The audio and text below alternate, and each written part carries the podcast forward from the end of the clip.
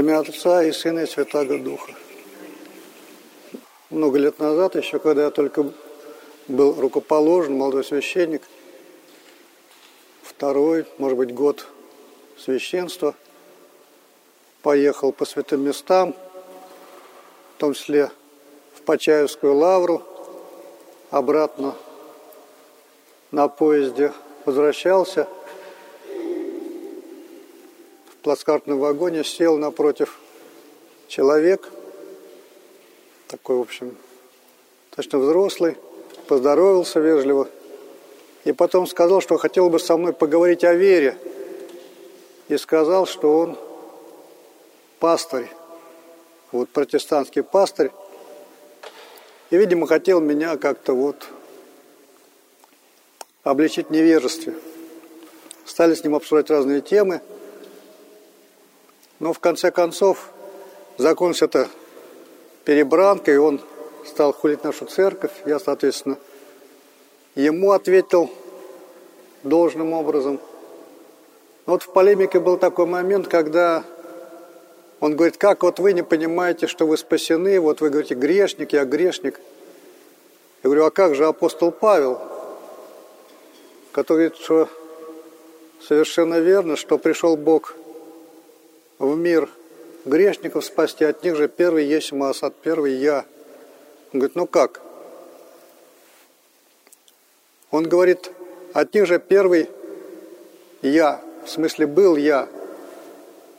Действительно, в русском переводе там написано, от них же первый я. Шел мир грешников спасти, от них же первый грешник я. Но в славянском языке, на котором у нас богослужение, а потому мы и храним его особенно, сказано иначе, от них же первый есим аз, то есть не был я когда-то, я сейчас грешник больше всех. Вот апостол Павел так говорит, и мы все, когда приступаем к час, то же самое говорим. От них же первый есть масс, когда приступаем молитву к прочищению читаем. То есть каждый из нас говорит, что я самый первый грешник. И в этом нет лицемерия, в этом нет ошибки. Вот это смирение называется аскетическим смирением. Когда человек подвязается правильно, он в конце концов понимает, что действительно совершенно искренне можно сказать, что первый из всех грешников – это я – ну, здесь как это происходит? То есть человек подвязается, исполняя заповеди, и видит, что на самом деле он несовершен. Он заповедь в полноте никогда не выполняет. Всегда есть какой-то изъян. И чем больше он выполняет, тем больше он смиряется. Чем тщательнее старается сделать, тем понимает, что вот есть недостаток. Это переживание во многом такое субъективное, как если, например, у нас есть кухонный стол, который весь, скажем, такой вот деревенский кухонный стол, который весь изрезан. Там еще 100 царапин, они как-то так совершенно не расстраивают. А когда есть такой полированный стол, инкрустированный, и на нем царапина, все внимание будет к этой царапине, просто будет стараться загладить, закрыть прикрыть и переживать будет. Человек также и здесь. То есть тем чище человек, тем всякая ошибка или нечистота, она воспринимается более болезненно, но это одна часть, это такое субъективное переживание. Но есть еще и объективный в этом момент. Только относительно себя мы можем разбираться – каковы мотивы наших поступков. А в ближних нам это закрыто, так и Бог говорит, никто не знает, что в человеке, кроме, кроме самого человека. То есть человек, может быть, делать добрые дела, но делает их по тщеславию, или с какой-то выгодой, или перед народом по-разному. Или наоборот, делает поступок, который кажется неблаговидным, вот как Христа ради юродивые, но часто они делали поступки совершенно по воле Божией, то есть благодати. Поэтому мы не можем сказать, почему человек поступил так или иначе. Надо спрашивать, узнавать. Но даже когда мы узнаем, он может, во-первых, не сказать нам, что не захочет. А во-вторых, может и сам не понимать, почему он так сделал.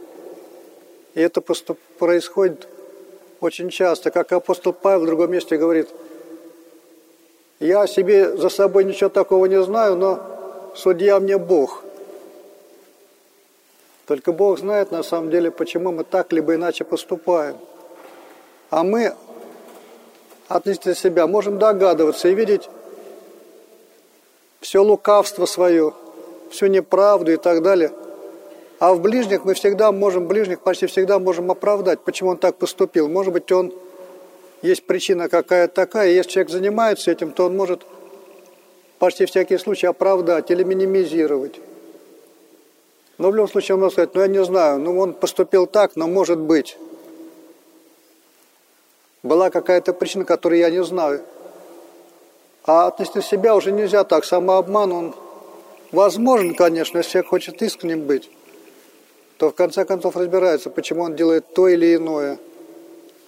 Если так разобраться, то ничего хорошего, как святые еще и происходит, говорит, ничего хорошего в жизни я не сделал. Это вот состояние подвижников. А грешники, они сейчас говорят, я только хорошее всем делал, вот я много хорошего сделал. Ну, это так. Люди, которые не занимались собой как следует. Если человек так занимается собой, в конце концов он понимает, что по-настоящему, правду, можно сказать, только о самом себе. И это правда не самое приятное, потому что понимать и переживать, и что вот на самом деле ты хуже всех, это очень больно. Это нужна очень сильная сила такая духа, чтобы понимать и при этом стараться держать себя в руках, не отчаиваться от того, что ты такой. Вот как и апостол Павел в этом же отрывке говорит, что Бог нам не терпел, потому что показать все свое долготерпение, потому что я был гонителем церкви Христовой, но Бог меня терпел. Вот и сейчас терпит, хотя из всех грешников первый есть Маза, насколько я понимаю и вижу. Вот поэтому, поэтому вот это откровение апостола, оно является важным. По сути, это конец человеческому аскетическому деланию, когда человек к этому придет.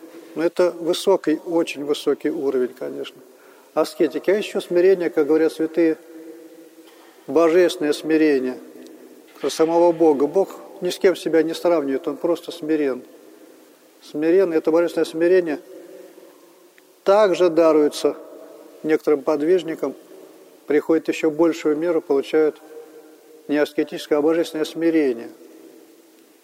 Смирение, которое имела Божья Матерь. Ну вот апостол Павел говорит, что он гонитель, но гонителя гонителем, гонителем рознь. Вообще гонения были древние, мы читаем в святцах разные истории из древнего мира, как там гнали христиан при разных императорах. И мы читаем сейчас уже сведения о том, как гнали христиан уже вот совсем недавно – как мы говорим, новомученики, исповедники церкви русской, очень много пострадавших. Для того, чтобы понять, в чем разница, надо понять, в чем разница в мучителях. И тогда станет понятно, почему нам очень трудно сейчас совершать канонизацию новомучеников. Вот как мучили в древности. Мы не говорим о гонениях при Нероне, например, когда апостолы пострадали. Вообще Римская империя это была правовая империя, то есть там все делалось по закону, и мы потом имеем, по сути, мы живем в рамках римского права древнего, которое, конечно, во многом дополнено, исправлено сами принципы, основы тогда заложены, и там совершалось все по закону. И вот в самом начале второго века Плиний-младший который управлял в землях Римской империи, завоеванных в Малой Азии, спрашивает великого императора Трояна, вот как поступать с этими христианами. Вот есть такие люди, христиане, значит, как с ними поступать? Они ведут себя, ну, как-то вот не вписываются в число прочих граждан. Что отвечает Троян? Троян отвечает, что разыскивать их не надо. Специально разыскивать не надо. Если не попали в руки и ну, отрекаются от Христа, то есть от этого учения, то не надо их никак наказывать. Ни в коем случае не надо верить ложным доносам, то есть анонимкам. Вот. И вот такие правила установил император Троян. Но если человек упорствует в этом заблуждении, тогда он заслуживает смерти, то есть может быть казнен. Вот такие правила. По этим правилам потом римские императоры поступали. Не всегда, но время от времени как раз гонителями были, как правило, лучшие императоры. Что плохие, которые плохо управляли, никак-то христиан особо не замечали, им не мешало. А те, которые пытались управлять как следует, вот у тех как-то возникал конфликт с христианами, которые не отдавали божественные почести императору. Но в основном с этим было связано, связано гонение. Конечно, так было до времен Диоклетиана, когда при нем прошло тотальное гонение на христиан, и после этого гонения, времена гонений закончились при Константине Великом. Вот такие были древние гонения. То есть анонимок не было, но еще надо знать, что в римском праве была одна такая особенность, в отличие от последних времен, когда было гонение на христиан новомучеников – что тогда, если римский гражданин кого-то сказал, что вот это вор, он украл то-то, а оказалось, что он не вор, а человек просто его оговорил, потому что, ну, не любит его, хотел ему досадить. Тогда вот за то преступление, которое на другого сказал, а тот не делал, он наказывается тем же наказанием, за которое, которое было бы для этого человека, если бы он был действительно вор. Убийца, поэтому желающих как-нибудь вот донести, кого-нибудь оговорить, было не очень много, а то наговорил на него, а он окажется совсем не вор и совсем не христианин. Тогда могло так попасть, что были бы очень большие неприятности. Поэтому, в общем-то, христиане жили относительно спокойно. Поэтому новомучеников было не так много. Новомученики вот последних времен все происходило иначе, как вы знаете. Там их наказывали по той причине, что они просто вот как бы контрреволюционеры, их даже не за веру наказывали, а что они как бы вот против власти, а не то, что они в Богу молятся. И даже знаем, что если человек отрекался и от Христа, и от подписывал, ну, все равно его не отпускали, его казнили. Вот так бывало. Либо отправляли в ссылку, либо на каторгу, либо вообще просто расстреливали. К сожалению. Вот поэтому непонятно. Ему человек, которого забрали, скажем, христианина в тюрьму, как христианина, а там, может быть, он даже все раскаялся, всех заложил, всех пожаловался, его все равно убили. Мы имеем только забрали, убили, вот, значит, мученик. А потом открываются книги, и окажется, наверное, нет, он отрекался и так далее, все равно его не пожалели. То есть все не так просто. Поэтому, конечно, церковь старалась не совершать ошибок. Но бывает по-разному. Был, например, Аков Персянин, великомученик. Он отрекся от Христа, а потом раскаялся в этом и исповедовал опять Христа, и его казнили страшными муками. Вот так же бывало и некоторые, например, совершили слабость, кого-то там заложили, то, что пожаловались, даже, может быть, отреклись, а потом раскаялись, провели жизнь более благочестиво, скончались. Мы этого не знаем, то есть очень трудно, трудно проходила и проходит канонизация новомучеников, в отличие от мучеников тех времен, когда делалось все по закону римского права.